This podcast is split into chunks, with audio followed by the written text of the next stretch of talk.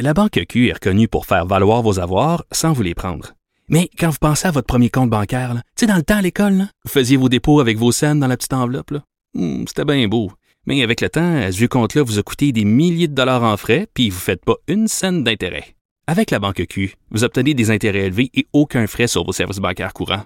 Autrement dit, ça fait pas mal plus de scènes dans votre enveloppe, ça. Banque Q. Faites valoir vos avoirs. Visitez banqueq.ca pour en savoir plus. Radio. Restez branchés. De 9 à 10. Geneviève Peterson.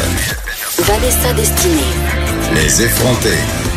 Philippe Orphalie est avec nous. Philippe, il est journaliste économique au Journal de Montréal. Euh, Mais c'est pas pour ça que tu es avec nous aujourd'hui. euh, Philippe, tu es avec nous en ta qualité de franco-ontarien. Oui. Parce qu'on va parler d'accent, de notre complexe avec les accents. Et là, j'ai envie de commencer euh, en te confessant un peu mon complexe, euh, feu mon complexe par ailleurs, de venir du Saguenay. Euh, je suis déménagée à Montréal quand j'avais 17 ans.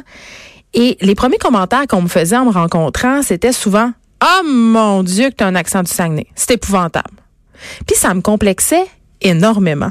J'étais pas bien, puis j'ai vraiment tout fait pour le gommer, cet accent-là. Puis même encore aujourd'hui, les gens souvent me font le compliment suivant Oh, on dirait pas que tu viens du Saguenay, t'as pas d'accent. Ouais, on me l'a dit souvent, ça, en fait, euh, par rapport à mon accent franco-ontarien. Ben, ça vient nous chercher dans notre identité. Puis moi, j'ai écrit un livre, euh, en fait, qui s'appelle La déesse du mouche à feu, qui est écrit euh, dans une langue qui est très orale, qui est écrit en saguenéen. Et ça aussi, on me l'a reproché. On me le reproche souvent. Comme si le français était une langue figée. Toi, euh, je- est-ce que, est-ce que tu pourrais aller jusqu'à dire que tu as été victime de discrimination à cause de ton accent?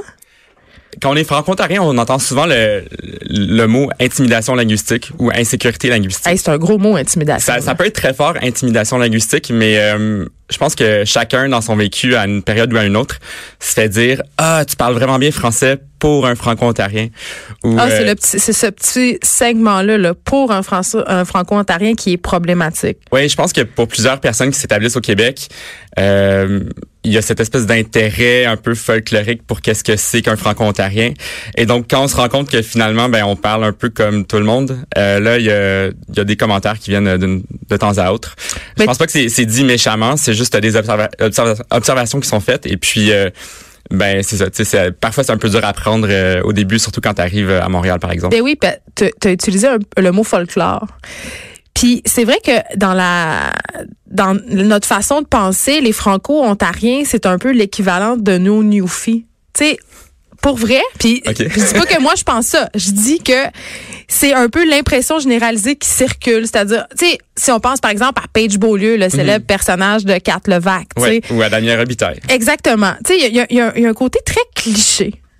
Oui, c'est vrai. Je pense qu'on a cette euh, conception des... Puis des Page Beaulieu, il y en a. Je veux dire, je suis allé à l'école secondaire avec des Page Beaulieu, avec des Damien Robitaille, qui ont un accent, qui ont un accent très plus prononcé. prononcé. Oui. Mais c'est un peu ça la, la beauté, en fait. C'est qu'en Ontario, on parle à- français avec plusieurs accents, puis des expressions qui sont très uniques. Euh, ça peut varier d'une famille à l'autre. Ça peut varier d'un milieu social à l'autre. As-tu des exemples? Ça varie d'une région à l'autre. Euh, ben moi, j'ai quand j'étais ado, je marchais mon chien. Donc, euh, je disais à ma mère, euh, Mom, je vais marcher mon chien, marcher le chien. Puis, euh, donc, on s'en va promener le chien. Walking the dog, ça vient de là. Mais je veux dire, il y a toutes sortes d'expressions comme ça. Euh, moi, j'ai grandi à Ottawa, donc c'est peut-être pas le milieu le plus euh, folklorique justement. J'ai des amis, par exemple, du nord de l'Ontario qui ont, qui ont des accents peut-être plus prononcés. Euh, mais en tout cas, donc malheureusement, les jeunes font souvent face à ce genre de commentaires-là. Puis quand déjà on est euh, on est dans un contexte minoritaire où est-ce que déjà on est assez conscient de notre langue puis de ses limites, ben ça peut être assez dur à prendre comme observation. Puis, euh, est-ce que je me trompe ou il y a certains jeunes, justement, des franco-ontariens qui choisissent de travailler en anglais pour avoir moins de jugement sur leur accent? Ben moi c'est quelque chose auquel j'ai déjà songé en fait Euh, au début de ma carrière. Euh, on me quand je faisais de la, de la télé, des interventions à, la télé justement, j'étais beaucoup plus à l'aise d'en faire euh, en anglais parce que je me disais ah, ben au moins j'ai pas à me questionner sur le juste le mot juste à utiliser. Euh, alors qu'en français ben j'étais beaucoup plus euh, conscient de, du, du choix de moi à faire des expressions de l'intonation.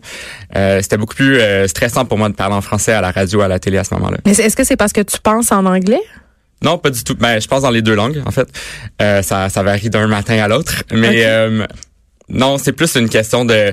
Je veux dire, l'anglais d'abord, c'est une langue qui est plus facile à, à comprendre, à assimiler, à apprendre.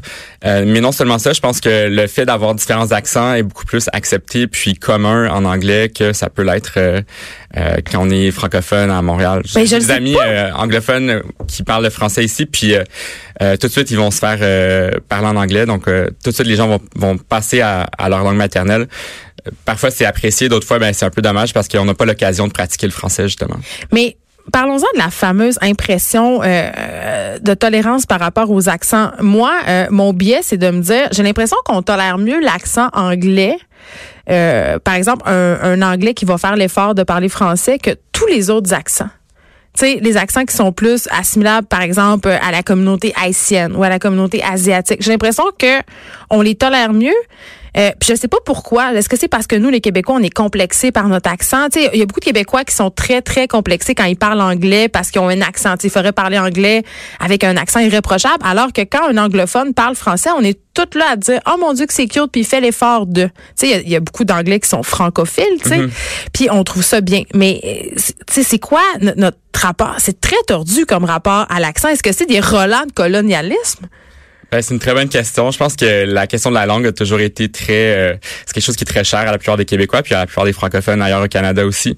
Puis d'ailleurs, je pense que c'est pour ça que ça, ça, ça, peut être une corde sensible autant ici qu'ailleurs euh, dans les autres provinces. Euh, la question de la langue, ça a toujours été quelque chose de qui nous prend au trip. Et puis, on l'a vu récemment avec la crise linguistique en Ontario. C'est aussi quelque chose qui a beaucoup intéressé les Québécois, justement à cause du facteur linguistique, je pense. Il y a Denise Bombardier qui a fait une sortie euh, très, très, très, très, très, et là, je te vois sourire. Philippe, ça, je m'en vais? À tout le monde en parle. Elle a dit, et là, je la cite approximativement, hein, euh, qu'il n'y avait pas de culture francophone en dehors du Québec. Toi, quand t'entends quelque chose comme ça, là. Ouais, j'ai beaucoup de respect pour Madame Bombardier. Ben moi aussi. Cela étant dit, euh, qu'on parlait plutôt d'intimidation linguistique ou d'insécurité linguistique, je pense que c'est justement le genre de commentaire qui peut euh, faire mal. Mais puis ça a fait mal, ça a piqué les gens vifs en Ontario.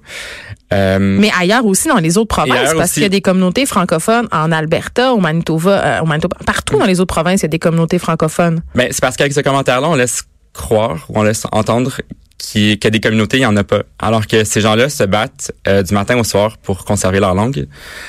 Quelqu'un m'a déjà dit, quand on est francophone en Ontario ou ailleurs, on se réveille en faisant le choix de parler notre langue maternelle. Et puis moi, c'est certainement quelque chose que j'ai vécu euh, tout au long de ma vie, euh, de, de faire le choix conscient de parler le français. J'aurais pu étudier en anglais.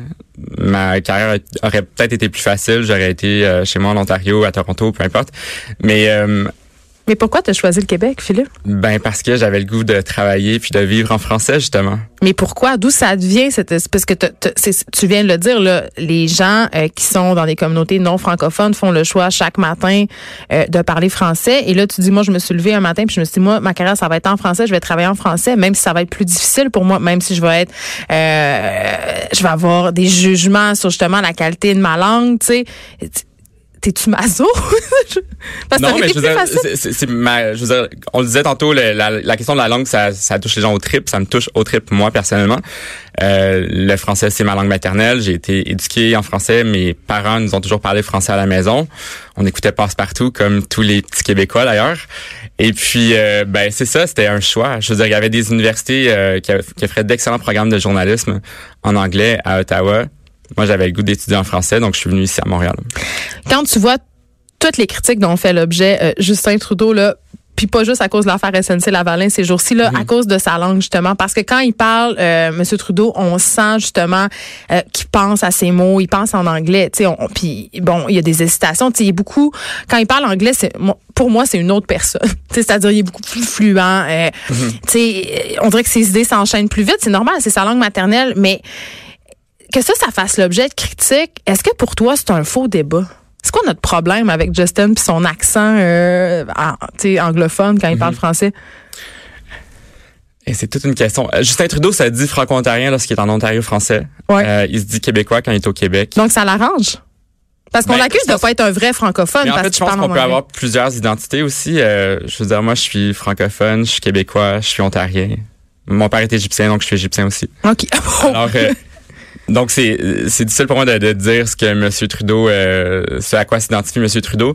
Cela dit, c'est sûr qu'il est plus à l'aise en anglais, on le voit. Je l'ai déjà interviewé euh, et puis effectivement les, les les réponses étaient beaucoup moins euh, fluides en français. Oui, mais c'est comme ça invalidait ses capacités politiques, le fait que quand il parle français, il soit hésitant, alors que ça n'a rien à voir.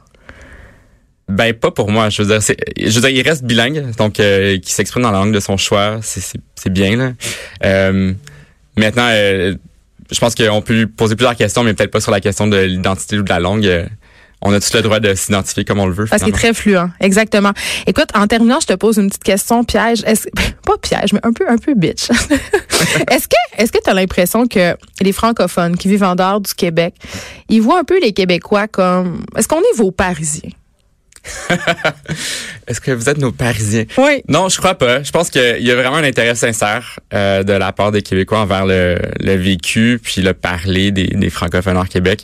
Il y a aussi une euh, incompréhension. Parfois, on n'a peut-être pas tous les faits pour comprendre la réalité de ces gens-là. Euh, parce que c'est pas enseigné à l'école. Non, mais c'est comme si on avait le monopole du français, tu sais, parce qu'on est nombreux. Ouais, c'est peut-être une façon de le voir. Euh, je pense aussi qu'on est très sensibles nous-mêmes, les francophones hors Québec, par rapport à notre langue.